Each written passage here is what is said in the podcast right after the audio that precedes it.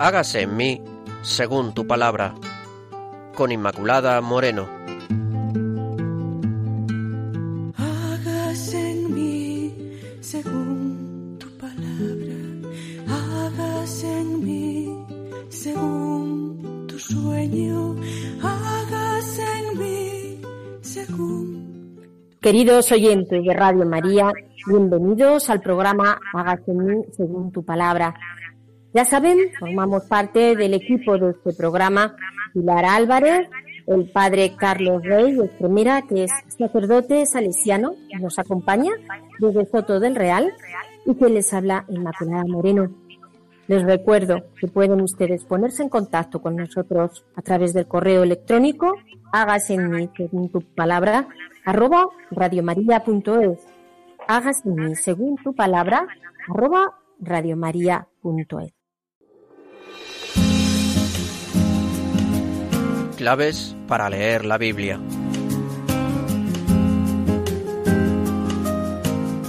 Hoy seguimos con el tercer Isaías. Hemos titulado el programa El proyecto de Dios. Este es el tema que vamos a ir desarrollando con la gracia de nuestro Señor a lo largo del programa. Y si recuerdan, seguramente que son seguidores asiduos del programa, que en el programa anterior habíamos visto las características del tercer Isaías. Y hoy pues quisiera ver algunos rasgos generales de los profetas, en concreto su identidad profética y el mensaje profético. ¿Qué es eso de la identidad profética? Pues esas claves que identifican al profeta como tal. La primera de ellas, es llamado y enviado por Dios.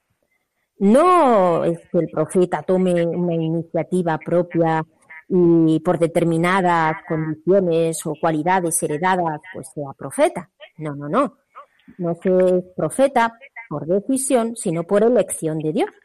De hecho, esto lo vemos en los relatos de la vocación de los profetas, que coinciden siempre en señalar esta iniciativa divina que culmina en la llamada concreta a cada uno de los profetas. Estos, a su vez, perciben dicha llamada o vocación en ese marco de encuentro especial con Dios que cambia radicalmente sus vidas y que les da una nueva orientación. Por eso, a la llamada sigue normalmente la misión que constituye al llamado en un enviado, es decir, alguien que no actúa ya por cuenta propia, sino por cuenta y en nombre de Dios. Por ejemplo, recuerdo Jeremías, ¿a quién enviaré? ¿Quién irá por nosotros? Perdón, Isaías en ese caso. Pues ahí tenemos precisamente esa llamada de, de Dios. Les comunicará mis palabras, escuchen o no. Esto es de Ezequiel. Es decir, de nuevo, la iniciativa de Dios que aparece en los profetas. Son hombres de Dios, llamados por Dios, eh, con experiencia de Dios, que hablan y actúan desde la fe. Segundo, segundo rasgo de la identidad del profeta, la misión, la misión pública. La llamada y el envío convierten al, profeta en un personaje público que no puede guardar para sí la experiencia de Dios, pues la misión lo sitúa en, esa, en ese ámbito de lo público y, y abiertamente están ante unos destinatarios que en la mayoría de las ocasiones no quieren saber nada de lo que les dice, sino que se lo digan a Jeremías con todo lo que sufrió a lo largo de su ministerio, ¿verdad? Entonces, ahí está también que ellos tienen que ser fieles a la palabra del Señor, aunque no sea escuchada. En tercer lugar, por tanto, el ministerio de la palabra. El profeta es también, sobre todo, el hombre de la palabra, podríamos decir. La palabra es la herramienta más característica del oficio profético. Por eso el profeta ya no hablará por su cuenta ni dirá sus propias palabras, porque esa palabra no le viene de él, sino le viene del Espíritu, sino que él se convierte en un atento oyente de la palabra y en un fiel eh, transmisor. Yo pongo mis palabras en tu boca, dice también al profeta Jeremías. Y en cuarto lugar, es un mensaje como en dos direcciones, que eso también lo vemos en Jeremías. Arrancar y destruir, edificar y plantar. Y esto resume de una forma admirable las dos vertientes de la palabra profética. La expresión arrancar y destruir refleja la dimensión crítica del profeta conocida también como denuncia profética, ejercida sobre el pasado y el presente del pueblo. Pero su mensaje va más allá de la denuncia y del castigo. Su objetivo último es edificar y plantar, o sea, promover el cambio y la conversión, alimentar la esperanza, anunciar la salvación. Vemos siempre estas dos dimensiones eh, proféticas. Y en cuanto al mensaje profético, el mensaje de los profetas, viene determinado por los rasgos que configuran su personalidad, especialmente por su condición de hombres de Dios, por la dimensión pública de su ministerio. Como hombres de Dios han profundizado en el conocimiento de la divinidad, han interiorizado y personalizado la vida cultural, han contribuido al avance cualitativo de la religiosidad de Israel, a que su ministerio público los ha puesto además en contacto con la historia de su pueblo y con los problemas de su tiempo. Desde ahí, desde esa realidad, son mensajeros de salvación. Y luego, desde el punto de vista religioso, el profetismo se sitúa en el corazón del Antiguo Testamento. Son los centinelas de la palabra, los, los profetas, los paladines que defienden eh, a Yahvé frente a los dioses extranjeros, y a todas esas influencias que vienen de esa mezcla con otros pueblos. Son creyentes y teólogos que han profundizado en el conocimiento del Dios único y de aquí esas verdades tan importantes que transmiten, monoteísmo, creación, elección, y que tienen ante todo una experiencia religiosa profunda. La mayoría de los profetas, además, desempeñaron un papel relevante en el ámbito político de su tiempo se hacen presentes en momentos críticos de la vida del pueblo y su actuación, eh, su forma de actuar, pues es decisiva para los destinos de, la nación. El profetismo significa un elemento carismático que recordaba a los reyes y a los dirigentes que toda la vida del pueblo escogido y todas sus instituciones, incluida la monarquía, pues debían estar atentos a los designios y a la voluntad de Dios. ¿Por qué? Porque son auténticos forjadores de esperanza que abren la historia y los horizontes de su pueblo para expresar que el futuro es ante todo un futuro de salvación y de plenitud.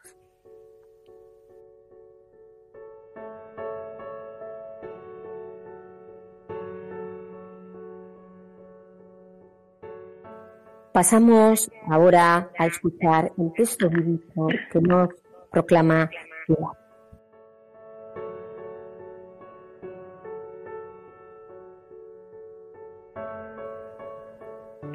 Yo salto de gozo con el Señor, mi alma se entusiasma con mi Dios, porque me ha puesto los vestidos de la salvación, me ha envuelto en el manto de la justicia, como un recién casado se ciñe la diadema o una novia que se adorna con sus joyas pues como la tierra echa sus brotes, como un huerto hace brotar lo sembrado, así el Señor Dios hará germinar la justicia y la alabanza ante todas las naciones.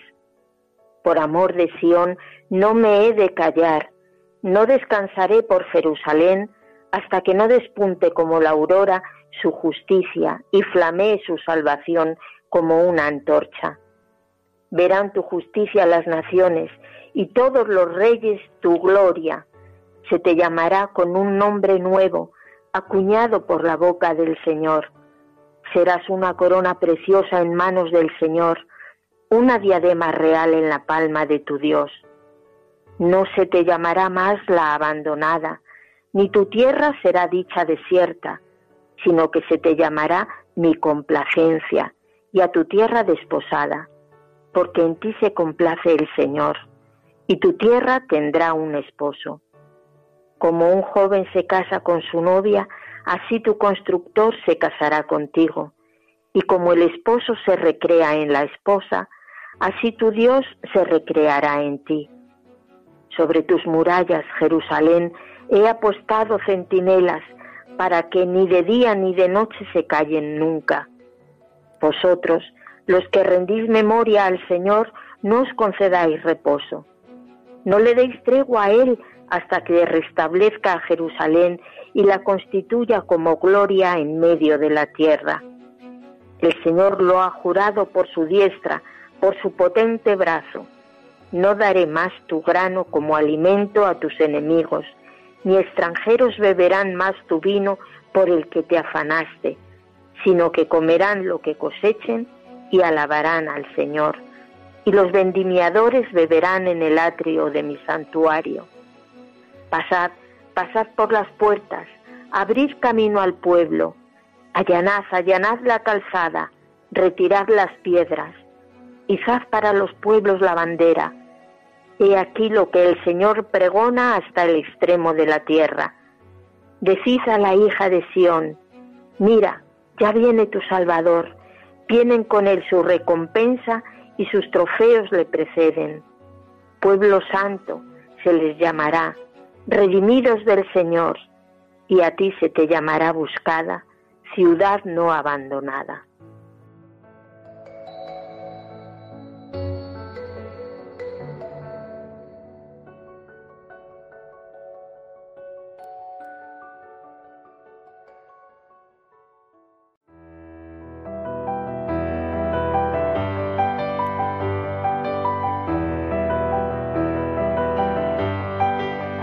Dios al encuentro del hombre.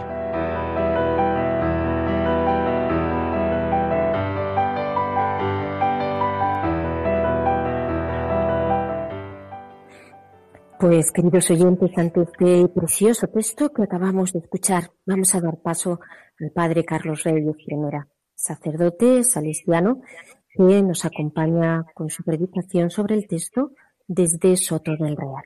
Muchas gracias, Padre Carlos. Escuchamos. Queridos y recordados amigos de nuestros encuentros bíblicos, un saludo a todos y bienvenidos.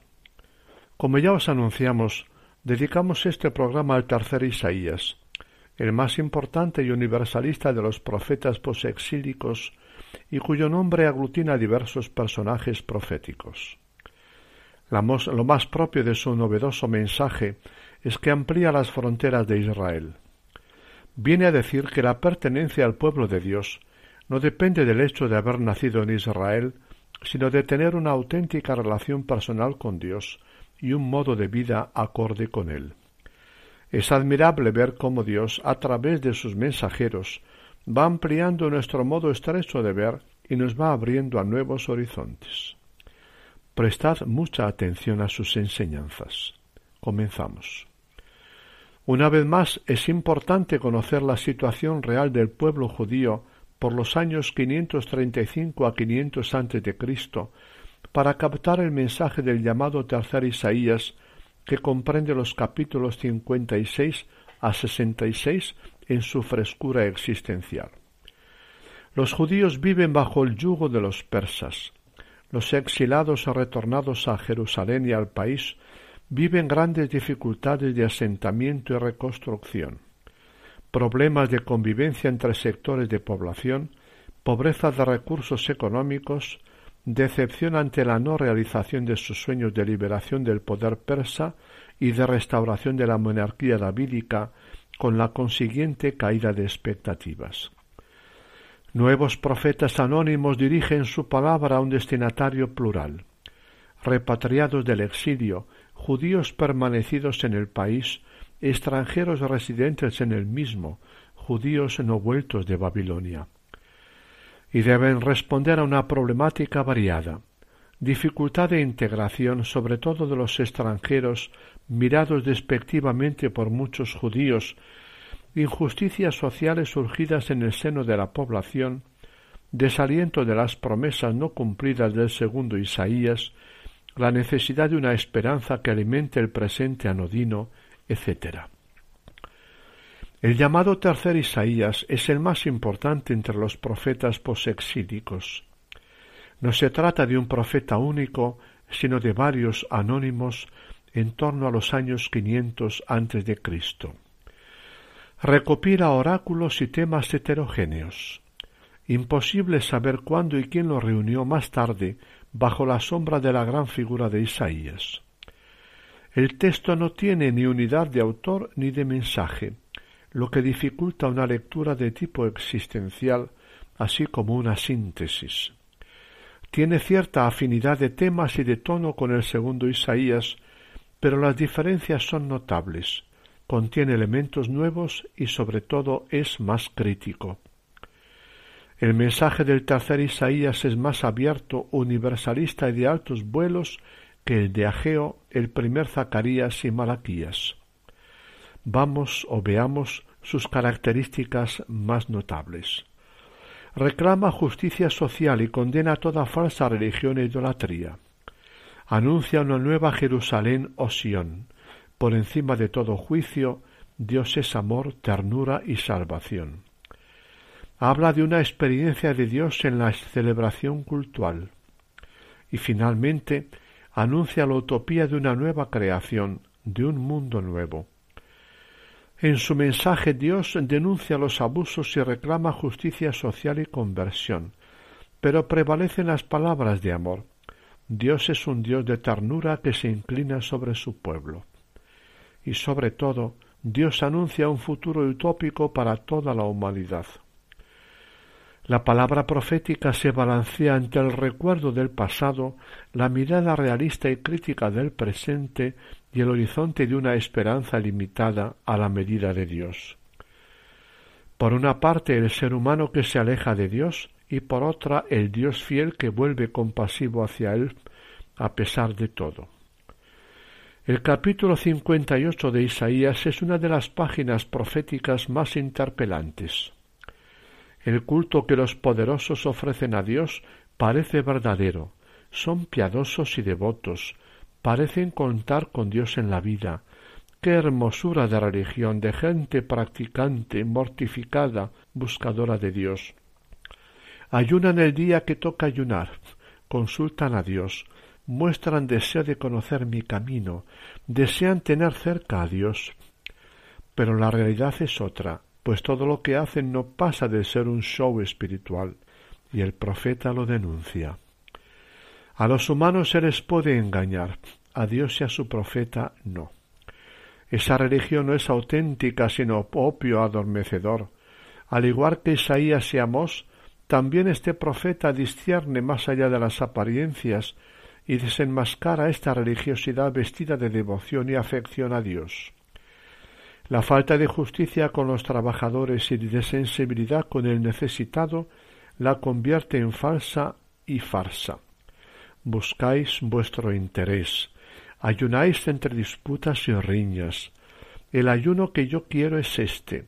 Abrir las presiones injustas, hacer saltar los cerrojos de los cepos, dejar libres a los oprimidos, romper todos los cepos, partir tu pan con el hambriento, hospedar a los pobres sin techo, vestir al que ves desnudo y no cerrarte a tu propia carne. Dios se identifica con los oprimidos y necesitados. Si la mirada a Él va acompañada por relaciones de justicia y piedad para con el prójimo, entonces clamarás al Señor y te responderá. Pedirás auxilio y te dirá, aquí estoy. Dios quiere ser presencia y salvación para el ser humano pero no es un Dios de gracia barata. No lo es a costa del sufrimiento de otros humanos oprimidos y hambrientos. Isaías 58 se explica en el contexto de la grave crisis social del siglo V a.C. La administración del pueblo la ejerce sin piedad una, una oligarquía. El poder político y económico estaba en manos de unas pocas familias opulentas. Nehemías en un gesto valiente intentará ponerle remedios sin resultados duraderos. Una vez más, la clase dominante cae en la flagrante contradicción de casar la religión con la injusticia. ¿No es hacerle a Dios cómplice de las crueldades e injusticias humanas? Lo sería si no fuera juez de las conciencias y comportamientos humanos. Dios pone condiciones. La religión que no transforme el ser humano desde dentro y no llegue a ser praxis ética no pasa de ser comercio espiritual o un comecocos narcotizante o mero negocio material. Sólo vale la fe en Dios que lleva a las obras, dirán Pablo y Santiago. A Dios sólo se puede ir con la doble verdad del corazón y de la justicia, interioridad y praxis ética.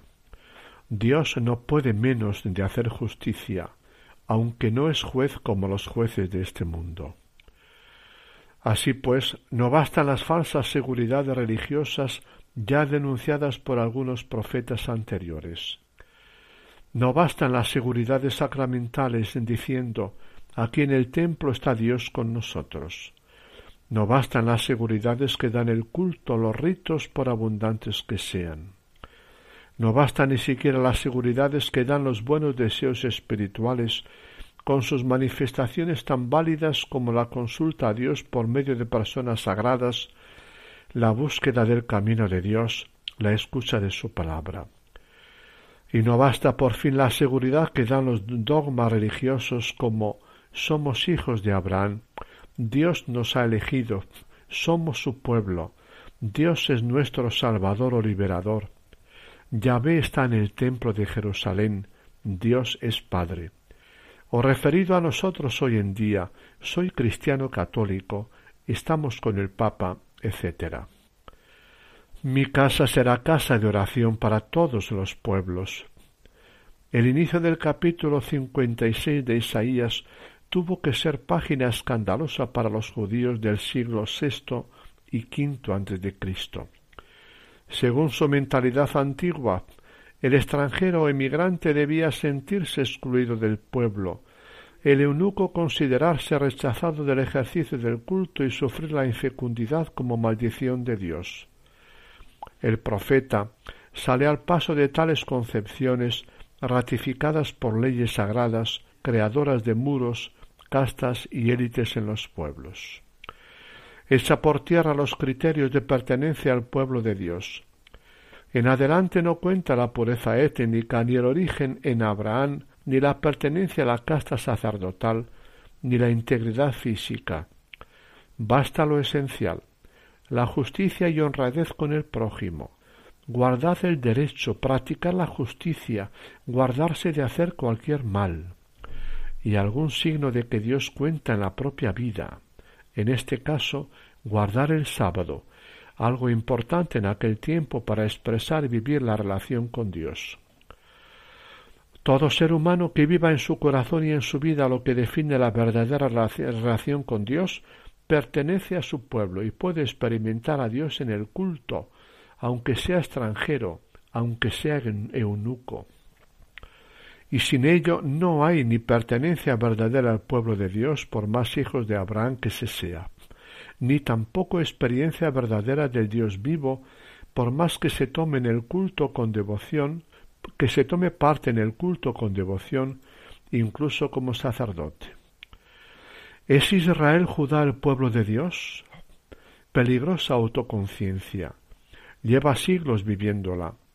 Le ha llevado a guerras de religión, a unir religión y espada, Dios y patria, al fundamentalismo religioso y patriótico, a la supuesta defensa de valores morales y religiosos que entendían que escondían intereses de clase social, a concebir a los demás pueblos como enemigos suyos y de Dios, a creerse elegido frente a los demás pueblos rechazados.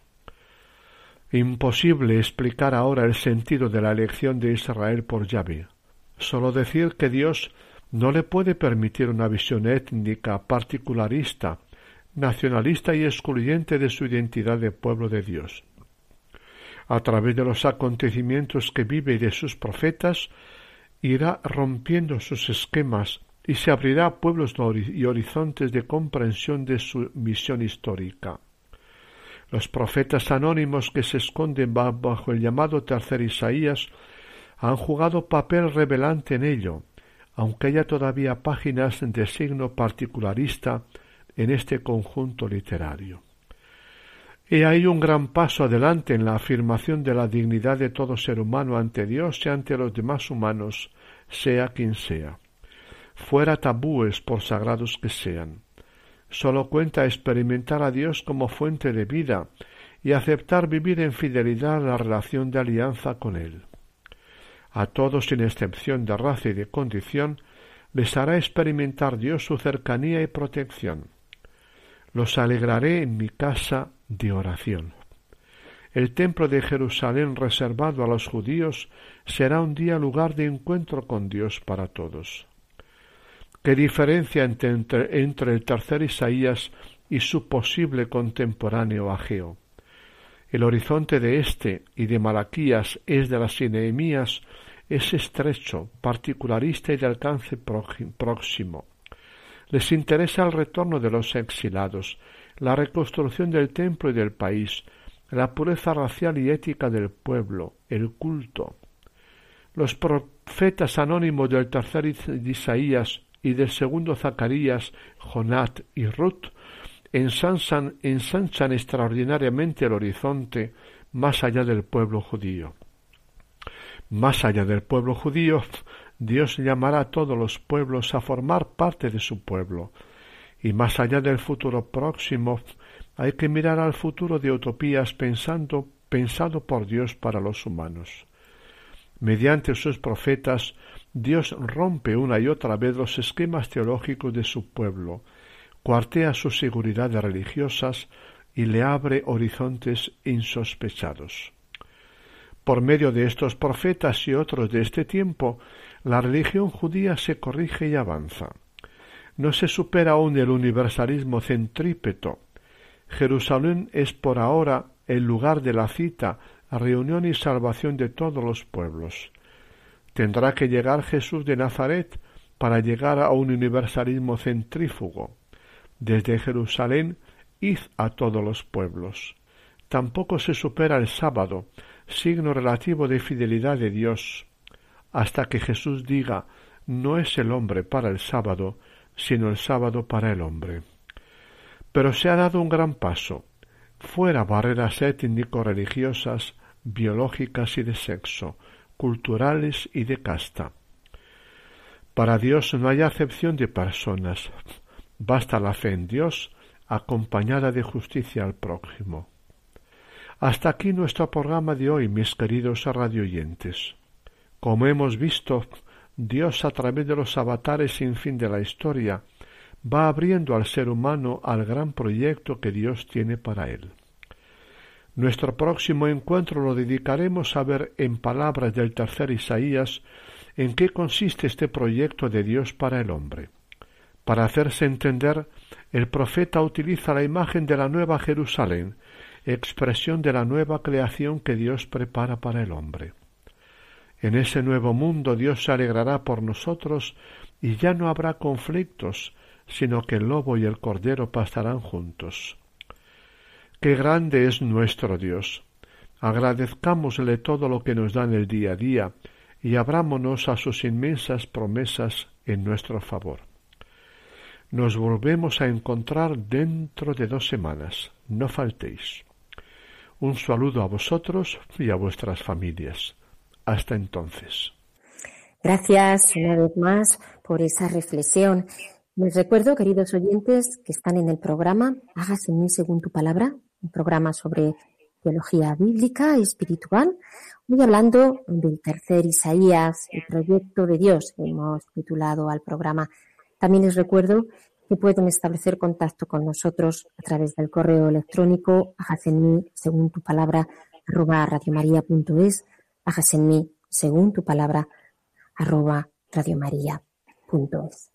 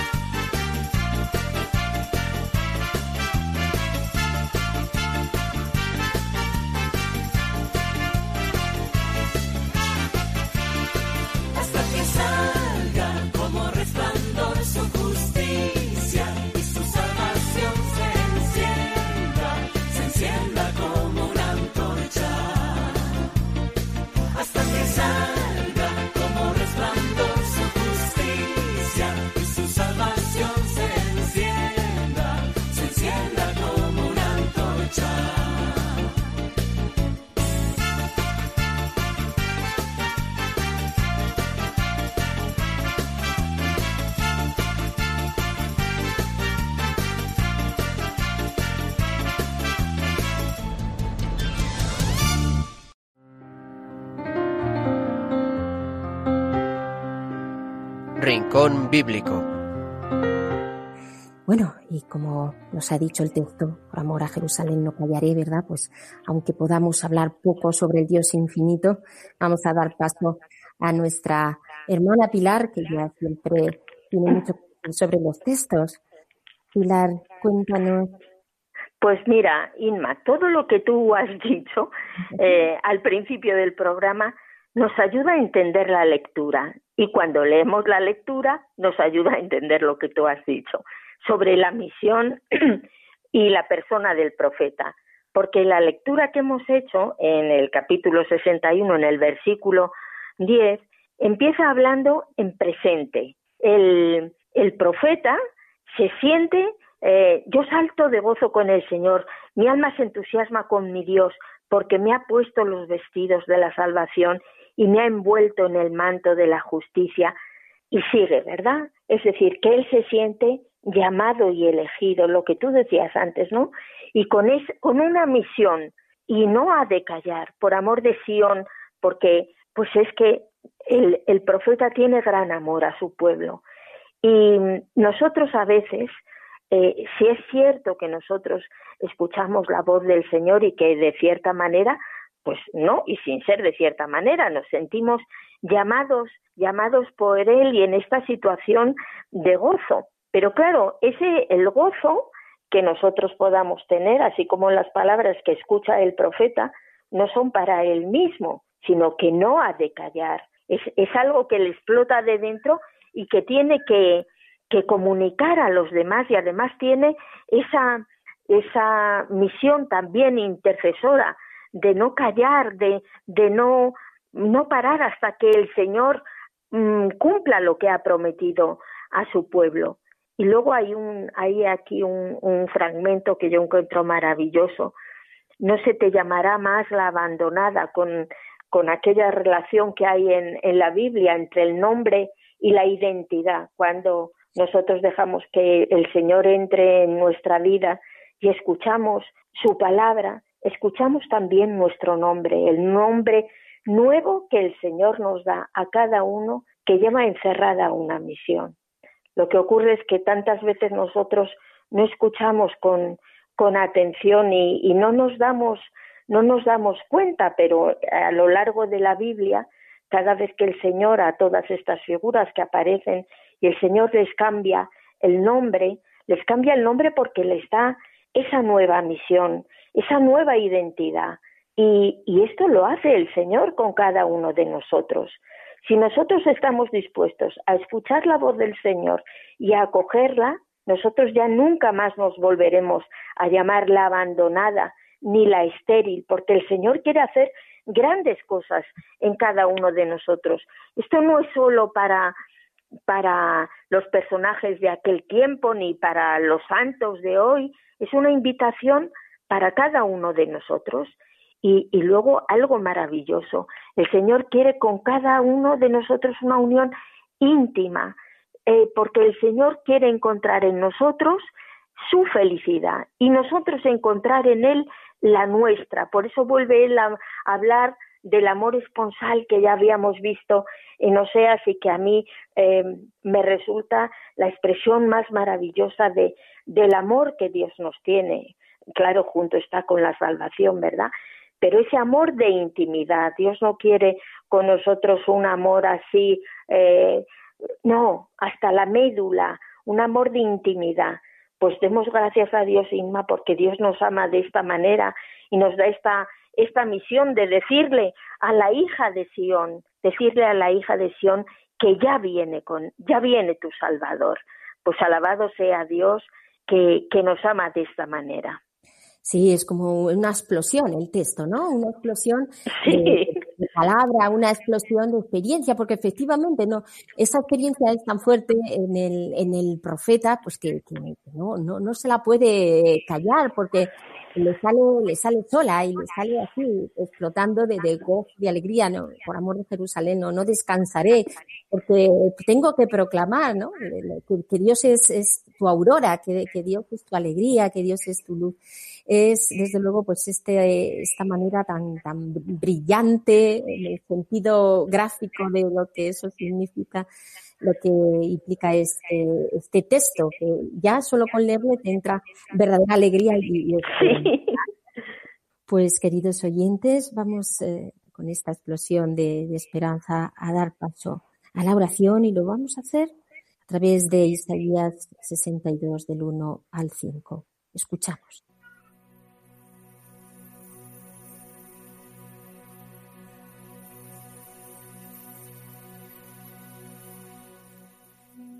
Por amor a Sión no callaré, por amor de Jerusalén no descansaré, hasta que rompa la aurora de su justicia y su salvación llamé como antorcha.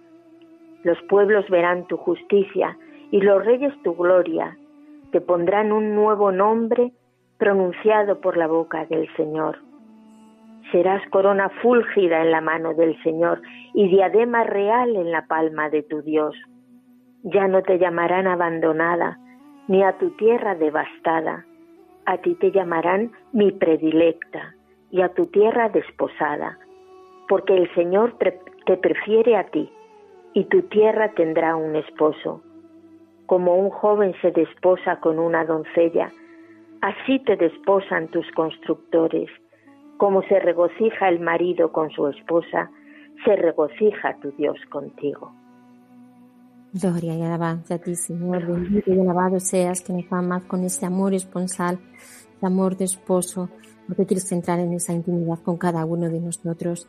Bendito, bendito eres por siempre, Señor, al no saber que tu amor es para siempre, que es eterno, aunque nuestros oídos estén cerrados. Gloria y alabanza. Gloria, gloria a ti, Señor.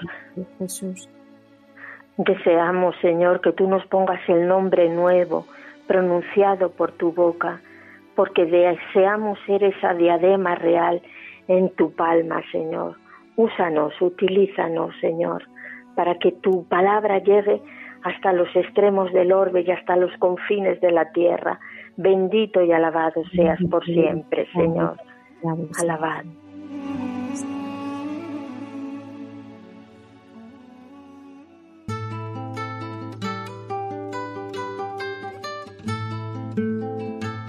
Queridos oyentes, pues terminamos así el programa de hoy. Les recordamos que les esperamos en el próximo programa de Hagas en mí, según tu palabra. Gracias por su presencia y su atención en este programa a través de Radio María. Hasta el próximo encuentro. en mí, según tu sueño, en mí según tú quieras. Han escuchado Hágase en mí según tu palabra, con Inmaculada Moreno.